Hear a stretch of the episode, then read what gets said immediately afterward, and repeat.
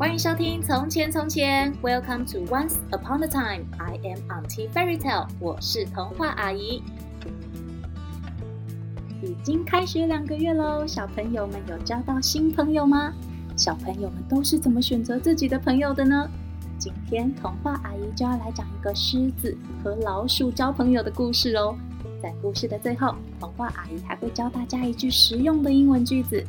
想知道大大的狮子为什么会跟小小的老鼠做朋友吗？仔细听哦。从前，从前，在森林里有一只开心的小老鼠，它最喜欢在森林里面玩耍了。一下子爬到树上看远远的美丽风景，一下子躺在软绵绵的草地上，无忧无虑的做着白日梦。有一天，他一如往常的在森林里闲逛，忽然不小心，哎呀，撞到一颗石头，摔倒了。小老鼠正躺在地上晕头转向的时候，发现这颗石头怎么突然变得又高又大，还发出了“哇”的吼叫声。原来小老鼠撞到的不是石头，哎，是一只正在睡午觉的狮子。狮子睡得正舒服，居然被小老鼠吵醒了。它好生气，用它的爪子一把抓住小老鼠，说：“你这只可恶的老鼠，居然敢打扰我睡觉！我要把你吃掉！”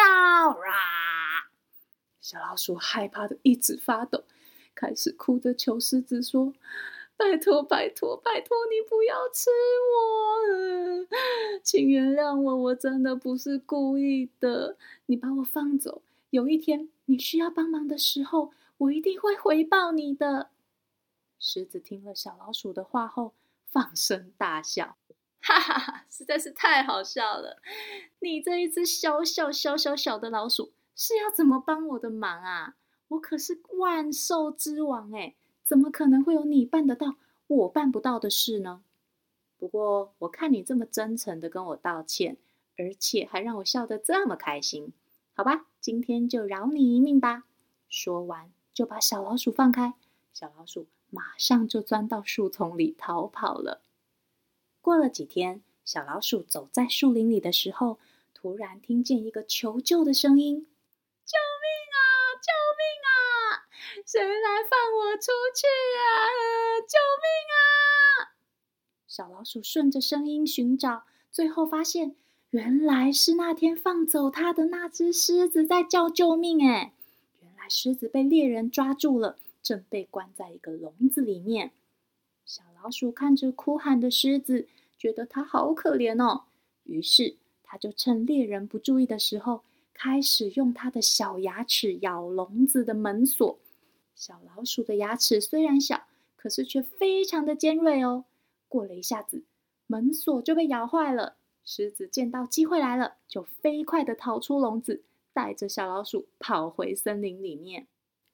回到安全的树林里后，狮子很不好意思的对小老鼠说谢谢，也跟他道歉。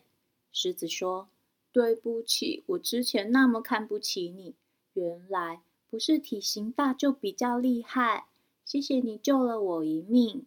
从此以后，这只大大的狮子就和这只小小的老鼠变成了彼此最好的朋友。小朋友们在学校或是游乐场，是不是都会遇见许多和自己不太一样的小孩呢？不管是男生女生，高的矮的，胖的瘦的，我们都不能光看外表就决定自己喜不喜欢对方，要不要和对方做朋友哦。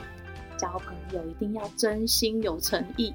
这样，当你跟狮子一样需要帮忙的时候，你的朋友才会赶来帮你的忙哦。